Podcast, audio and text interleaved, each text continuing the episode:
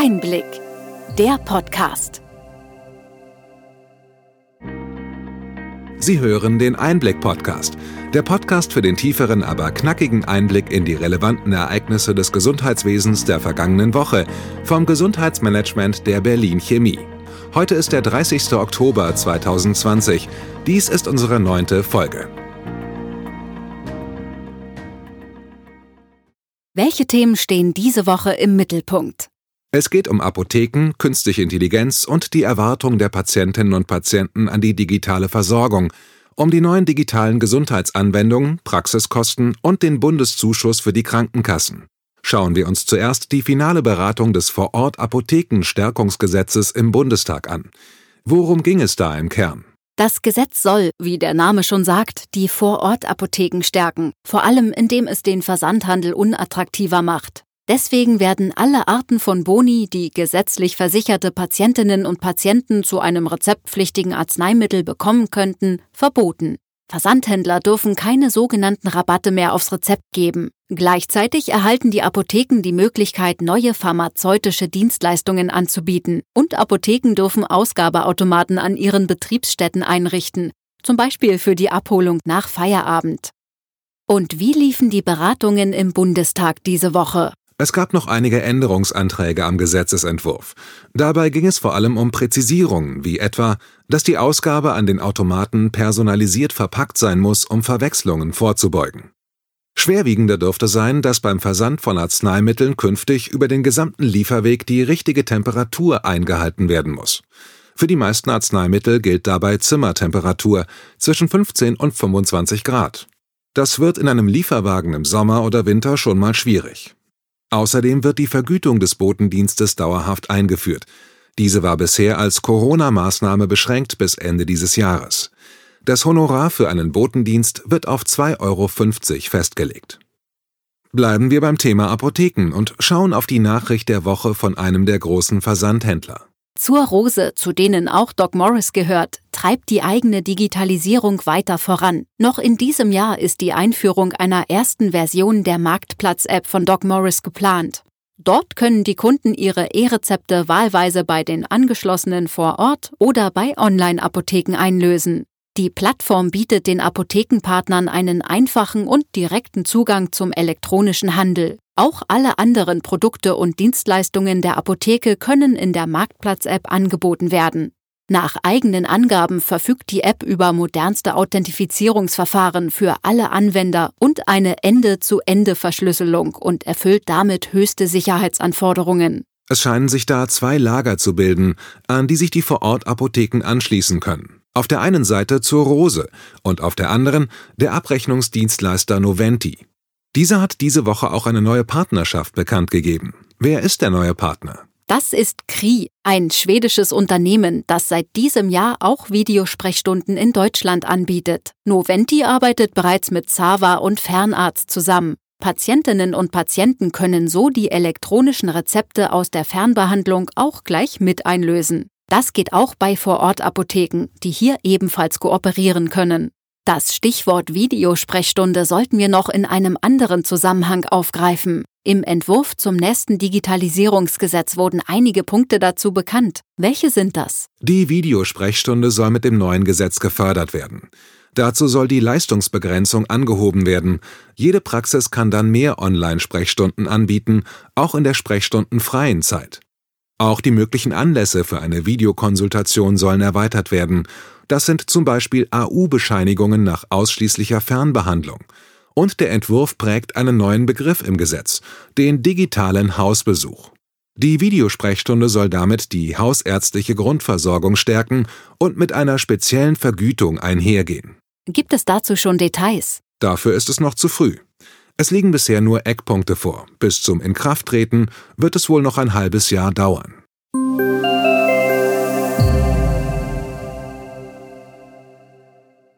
Apropos Videosprechstunde. Diese Woche wurde auch der E-Patient Survey vorgestellt, eine jährliche Befragung von Patienten zu ihrem gesundheitsbezogenen Online-Verhalten. Wie sehen die Ergebnisse in diesem Jahr aus? Es zeigt sich ein starker Anstieg bei der Nutzung von digitalen Angeboten. Der Initiator der Befragung vermutet, dass Corona die Digitalisierung beschleunigt habe. Im vergangenen Jahr hatten nur zwei Prozent der Befragten eine Online-Sprechstunde wahrgenommen. Dieses Jahr waren es schon fünf Prozent, mehr als doppelt so viele. Hochgerechnet macht das über drei Millionen Patienten mit Erfahrung mit Videosprechstunden. Deutlich gestiegen ist auch die Quote derer, die eine digitale Anwendung auf Empfehlung ihres Arztes genutzt haben. Dieser Anteil stieg zu Lasten des Internets. Die Empfehlung der Ärzte ist aber noch weit seltener als die von Dr. Google.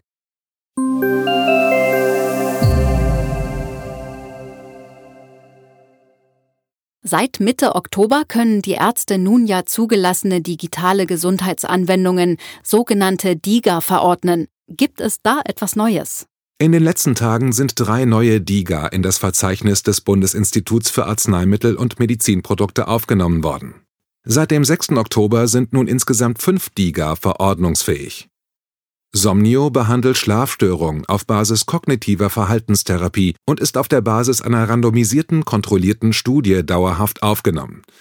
Zanadio ist die erste App auf Rezept für die Behandlung von starkem Übergewicht. Das Programm basiert auf umfassender Lebensstiländerung wie bei der konservativen Adipositas-Therapie und setzt diese digital um. Und schließlich Vivira. Diese DIGA bietet Patienten individuelle Bewegungstherapie bei Rücken-, Knie- und Hüftschmerzen. Je nach Möglichkeiten des Patienten werden die täglichen Übungen angepasst.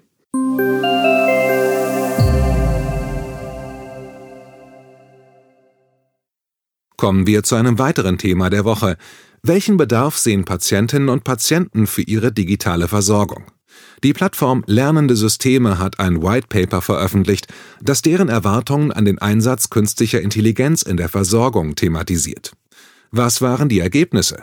Die Arbeitsgruppe hat eine qualitative Befragung von Patientenvertretern gemacht. Die erhoffen sich von der KI eine stärker personalisierte Behandlung und schnellere Diagnosen.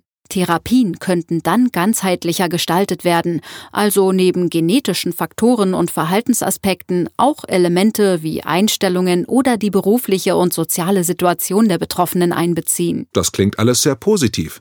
Gab es auch kritische Punkte? Die Patientenvertreter sehen auch einige Risiken, wie zum Beispiel den Missbrauch von Daten, fehlerhafte oder diskriminierende Entscheidungen durch KI-Systeme. Die Befragten fordern deshalb den Nachweis von Nutzen und Sicherheit von KI-basierten Assistenzsystemen. Zudem möchten sie einfach zwischen verschiedenen Anbietern wechseln.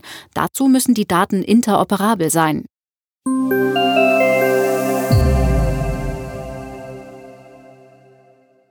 Das Zentralinstitut für die kassenärztliche Versorgung hat erste Zahlen aus dem Praxispanel zur wirtschaftlichen Lage der Arztpraxen veröffentlicht. Zu welchen Ergebnissen kommt das Panel?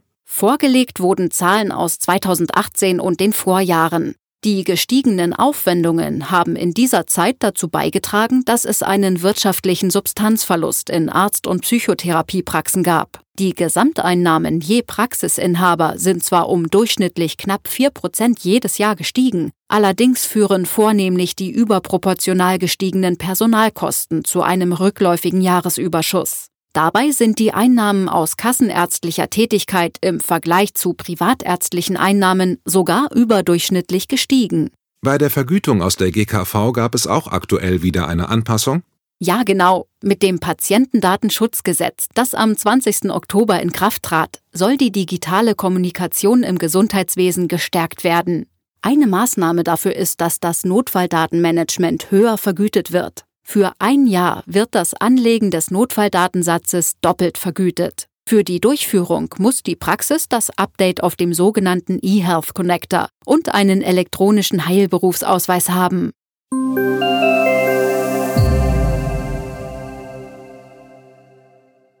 Dann werfen wir bei der Gelegenheit auch einen Blick auf die Finanzen der Krankenkassen. Es gibt ja Streit um den Bundeszuschuss im kommenden Jahr. Die Krankenkassen brauchen in 2021 mehr Geld.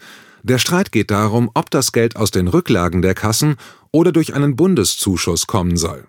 Das Bundesgesundheitsministerium hat dazu einen Vorschlag vorgelegt, der derzeit im Bundesrat besprochen wird. Und was sagen die Länder zu Herrn Spahns Vorschlag? Es formiert sich Widerstand. Die Länder stellen sich auf die Seite der Kassen. Im Gesundheitsausschuss des Bundesrates gab es nun eine Mehrheit für einen Antrag Sachsens, den vorgeschlagenen Finanzierungsmix deutlich zu ändern. Die Länder sprechen sich dafür aus, das Defizit überwiegend aus Steuermitteln zu decken. So blieben die Rücklagen bei den Kassen und der Zusatzbeitrag der Versicherten müsste weniger stark steigen. Werden die Länder sich damit durchsetzen können? Das werden die weiteren Beratungen des Gesetzentwurfs zeigen. Wir stehen noch am Beginn des Verfahrens. Und was kommt da sonst noch auf uns zu? Auf Rezepten mit verschreibungspflichtigen Arzneimitteln müssen Ärzte ab 1. November die Dosierung angeben oder kennzeichnen, dass sie dem Patienten einen Medikationsplan oder eine schriftliche Dosierungsanweisung mitgegeben haben. Spannendes Thema, das werden wir sicher weiter verfolgen. Bevor wir zum Ende kommen, möchten wir Sie als Zuhörerinnen und Zuhörer gerne zu unserer kurzen Podcast-Befragung einladen. Unser Ziel ist es, den Podcast stetig und gemeinsam mit Ihnen weiterzuentwickeln. Die Befragung dauert keine fünf Minuten und ist selbstverständlich anonym. In den Show Notes finden Sie einen Link, der Sie direkt zur Befragung leitet. Das war's für diese Woche. Wir hoffen, dass wir Ihnen einen kompakten Überblick der Nachrichten dieser Woche geben konnten und Sie gut informiert haben. Bitte schicken Sie uns jederzeit Ihre Anregungen und Fragen an gesundheitsmanagement at berlin-chemie.de. Sie hörten den Einblick-Podcast vom Gesundheitsmanagement der Berlin Chemie. Wir freuen uns nächste Woche wieder auf Sie. Sie finden uns immer aktuell freitags ab 12 Uhr.